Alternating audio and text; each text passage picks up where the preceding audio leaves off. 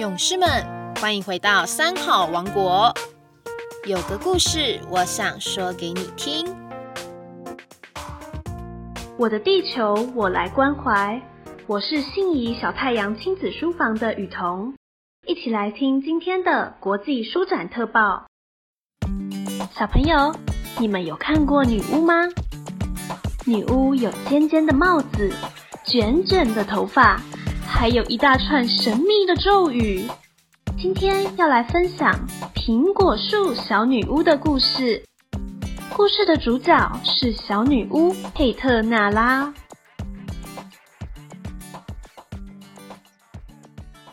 佩特娜拉可不是随便在哪里都能看到的那种寻常女巫，或者是你去鬼屋时会遇到的那种。不不。佩特纳拉的全名是佩特纳拉·苹果尼，她是树女巫，确切来说是苹果树女巫。作为苹果树女巫，她显然不是住在什么歪歪扭扭的小茅屋里，或是黏黏糊糊的姜饼屋里，住在一颗大苹果里，这才配得上她的身份呢。她的苹果房子。高高挂在一棵茂盛的苹果树上，而这棵苹果树呢，长在一个有老磨坊的废弃花园里。自从佩特纳拉把最后一个磨坊工人赶走，那间老磨坊就孤零零的立在那里，旁边的磨坊屋子也空了出来，他们都属于佩特纳拉一个人的了，再也没人霸占了他的花园。可是，总会有人好奇的想知道，究竟苹果树小女巫是不是真的存在呢？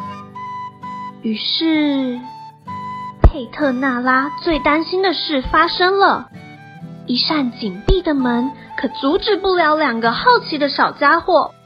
他慌慌张张的四下张望，此时又响起了第二次敲门声。佩德纳拉急得团团转，他得立刻藏起来。可是要藏到哪里去呢？他当然能让自己隐身不见，也能把自己变成一盏落地灯之类的东西。只不过这时候他一句适合的咒语都想不起来了。每次万分紧急的时候，小女巫总会忙中出错，她只好冲进卧室。一下子钻到床底下，里面全是灰尘，还窄的要命。这时候，门被小心翼翼的推开了，两个孩子轻手轻脚的走进狭小的玄关。我们不能擅自自己进来吧？要是被抓个正着怎么办呢？哎呀，呃，就说我们迷路了。再说，我们又不会破坏东西，你别乱碰，知道吗？快看，路易斯，一个圆圆的小客厅，好可爱啊！这里的客厅当然是圆的，因为我们在一个苹果里面，太好玩了！你看那个望远镜，我打赌这里是杰克船长的家了。哼，赌错啦！佩特娜拉在床底下生气的嘀咕，他沾了一头的灰尘，鼻尖痒得要命。看呐，这里不止一个房间，后面是厨房，这里是卧室。孩子们的声音越来越近了。哎，让我看看，哦，这张床看起来……呃，孩子们突然安静了。佩特纳拉深吸一口气，然后屏住呼吸，但已经太晚了，他被发现了。这里伸着两条腿，路易斯悄悄地说：“腿！”他妹妹惊呼：“下面藏着一个人，是不是死了？”“不是吧？刚才腿好像在动，我去掐一下，你看到底是不是活的？”佩特纳拉再也忍不住了，你敢！他大叫一声，倒退着从床底下爬了出来。他从没有这样狼狈过，不过他也顾不上优雅的姿态了。现在他的心里冒着一股怒火，这两个调皮捣蛋的小鬼竟敢踏进他神圣不可侵犯的领地。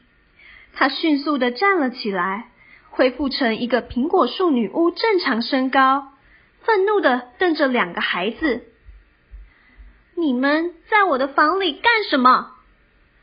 他眼睛里的怒火仿佛要喷射出来。雷亚和路易斯一步一步回到客厅里，他们张大嘴巴看着眼前这位奇怪的女士。她个子小小的，穿着一件绿色的连身裙，围着一条鲜红的围裙，头上歪歪的戴着一顶黑色的帽子，上面全是灰尘。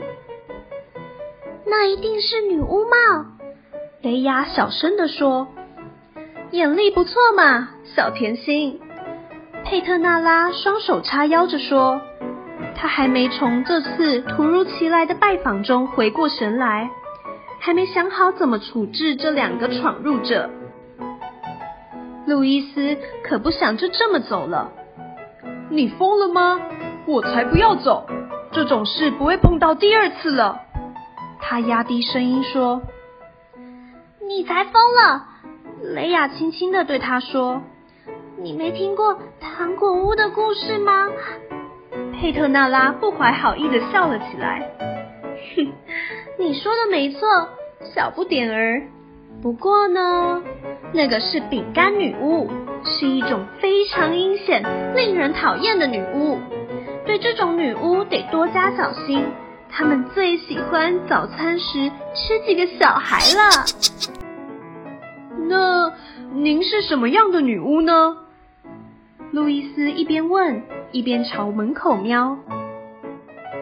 我是佩特纳拉苹果泥，我的名字已经说得很清楚了，我是苹果树女巫。佩特纳拉自豪地挺起胸膛。花园保护者和守护人，我突然一阵响亮的嗡嗡声打断了他的话，接着房门打开了，孩子们被吓到了，朝声音的方向看去。这是卢修斯，他和我一起住。佩特纳拉介绍说：“你们不用害怕。”是是那个变形金刚。路易斯小声地说：“卢修斯不敢相信的揉了揉眼睛，问：他们是怎么进来的？”佩特纳拉耸了耸肩：“因为我的一个小疏忽，我回头告诉你。”他大声的说：“我来介绍一下，这是雷亚和路易斯，住在磨坊屋子里。你们是叫这两个名字吧？”孩子们点点头。这是和我一起住的好朋友卢修斯，它是一只鹿角甲虫。太酷了！卢修斯又小声的喊了一句。好吧，佩特纳拉揉了揉自己的鼻子，他不太擅长打招呼。你们已经参观过这个屋子了，现在我来招待你们喝茶和吃蛋糕吧，然后你们就可以回家了。来吧，孩子们默默地跟着小女巫走进厨房。桌子上已经摆好了餐具，好像佩特纳拉早有准备一样。杯子里的茶冒着热气。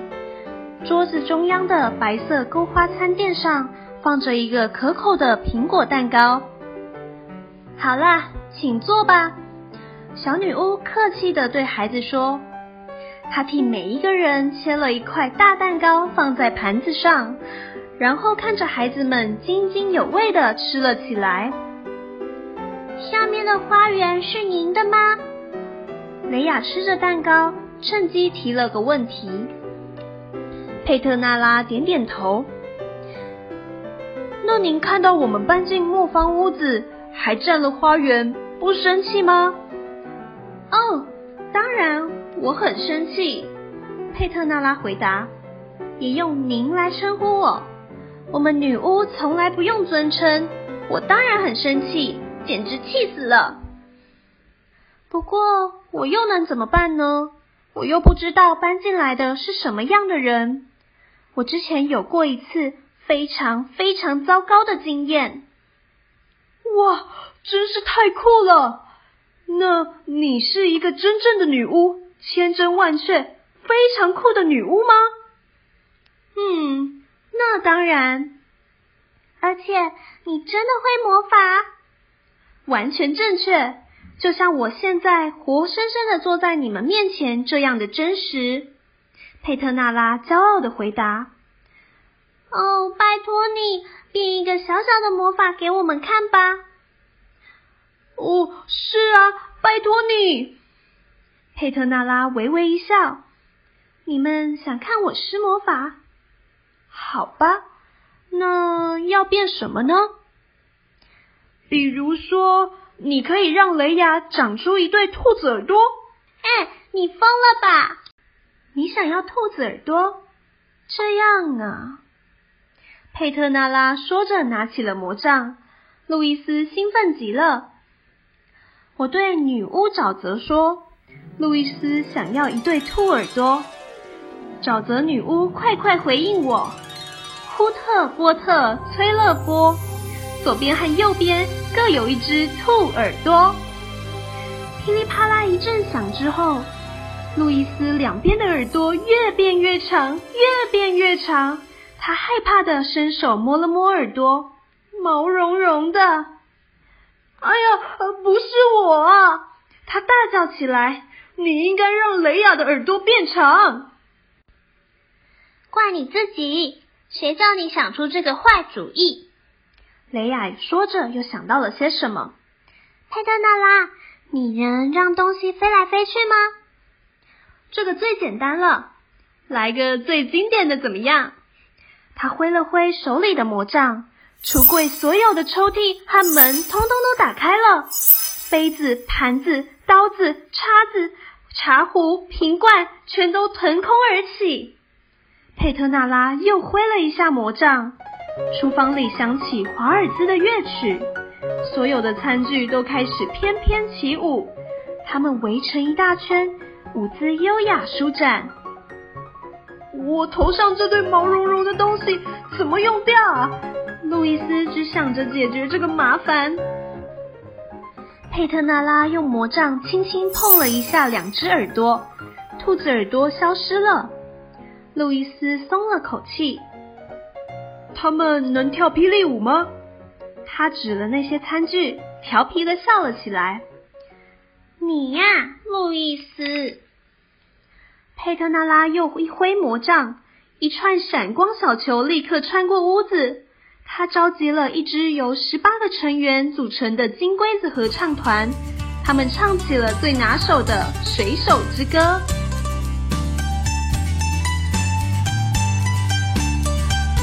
终于到了分别的时候，天色晚了，你们该回家了，不然你们的爸爸妈妈会担心的。佩特纳拉对孩子们说。孩子们只好不情愿的站起来。